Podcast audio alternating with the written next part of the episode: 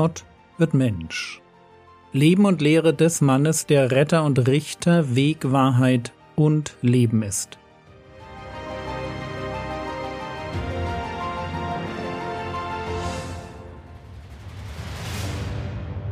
Episode 223 Das Vaterunser Teil 5 Meine Sünde ich finde den Aufbau des Vaterunsers vor allem deshalb spannend, weil das Thema Sünde so spät angesprochen wird. Und doch ist es super wichtig, dass wir verstehen, warum es genau so richtig ist. Das Christentum ist nämlich keine Religion des Sündenmanagements. Im Zentrum unseres geistlichen Lebens steht nicht der Wunsch, weniger zu sündigen. Und wir definieren uns als Kinder Gottes auch nicht darüber, dass wir bestimmte Sünden nicht mehr tun. Bitte versteht mich richtig, ich bin total für Heiligung. Aber ich weigere mich, dem Thema Sünde zu viel Aufmerksamkeit zu widmen. Ich lebe aus Gnade. Johannes schreibt über das Bekennen von Sünde 1. Johannes Kapitel 2 Vers 1 Meine Kinder, ich schreibe euch dies, damit ihr nicht sündigt. Und wenn jemand sündigt, wir haben einen Beistand bei dem Vater, Jesus Christus, den Gerechten. Sünde ist eine Realität, mit der wir klarkommen müssen. Wir sollen sie nicht tun, aber wenn es passiert, dann haben wir Jesus. Und das zeigt, wir werden sündigen.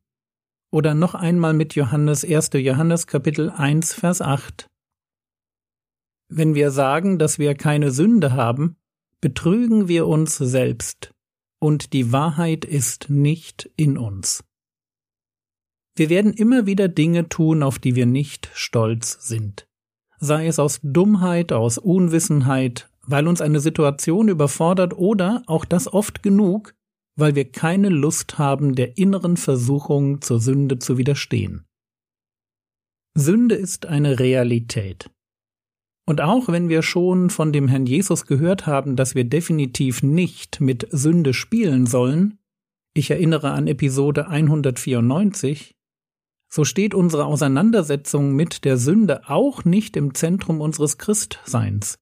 Im Zentrum steht unsere Christusbeziehung und unser Leben mit Gott. Natürlich ist Sünde falsch.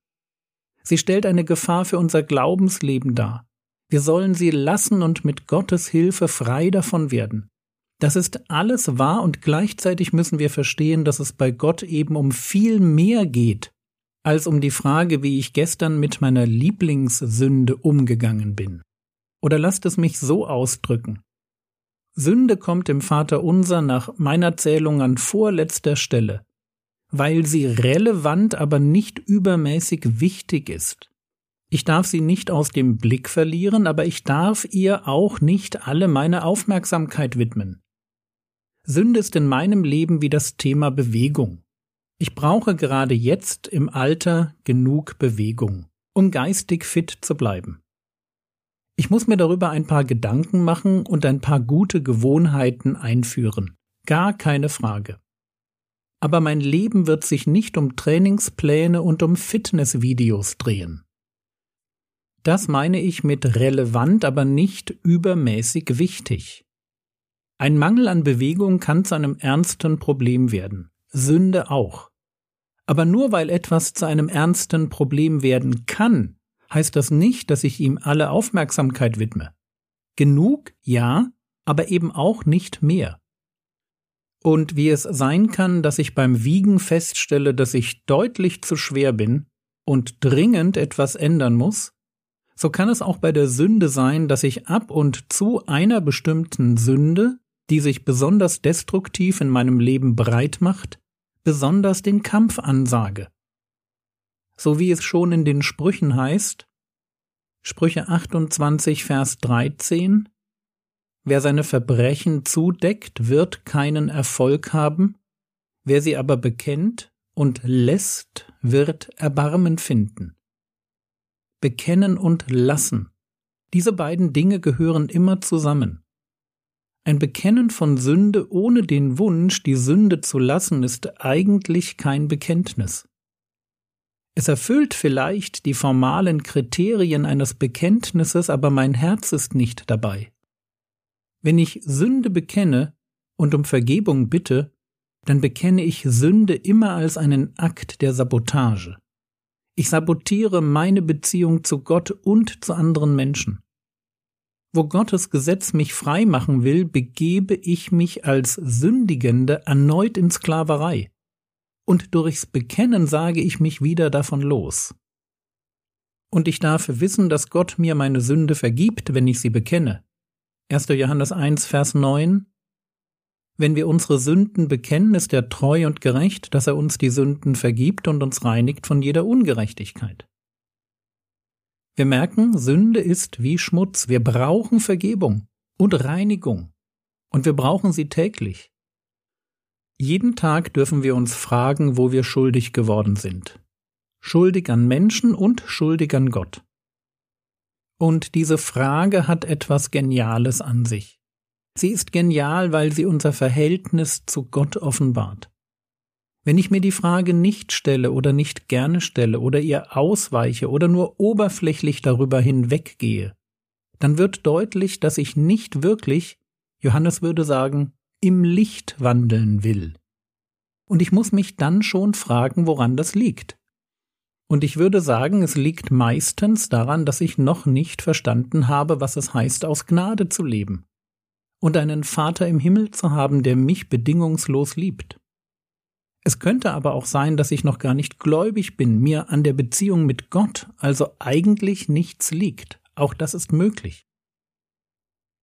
Wenn wir im Vater unser ankommen bei und vergib uns unsere Schulden oder mit Lukas bei und vergib uns unsere Sünden.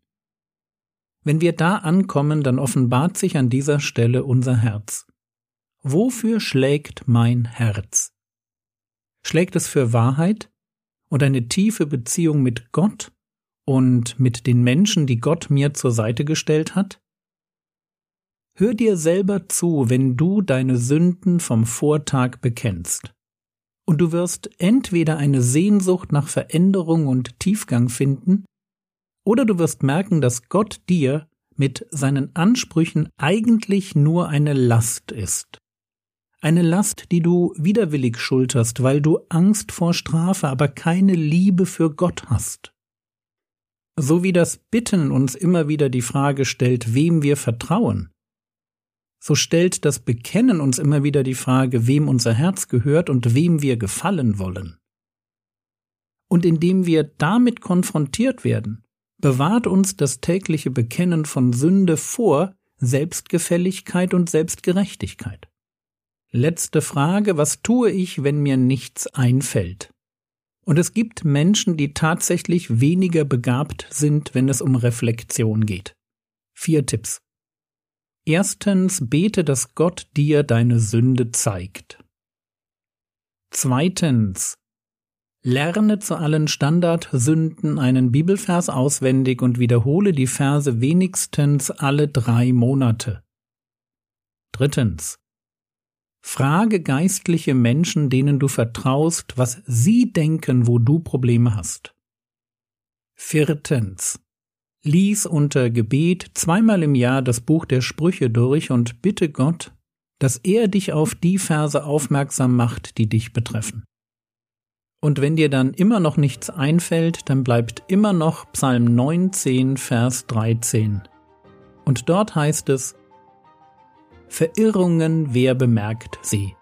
Von den verborgenen Sünden sprich mich frei.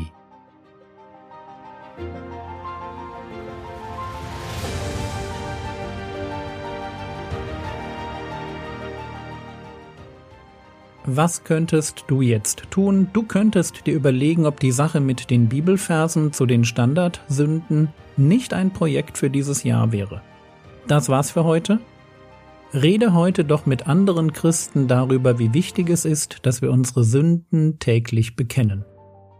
Der Herr segne dich, erfahre seine Gnade und lebe in seinem Frieden. Amen.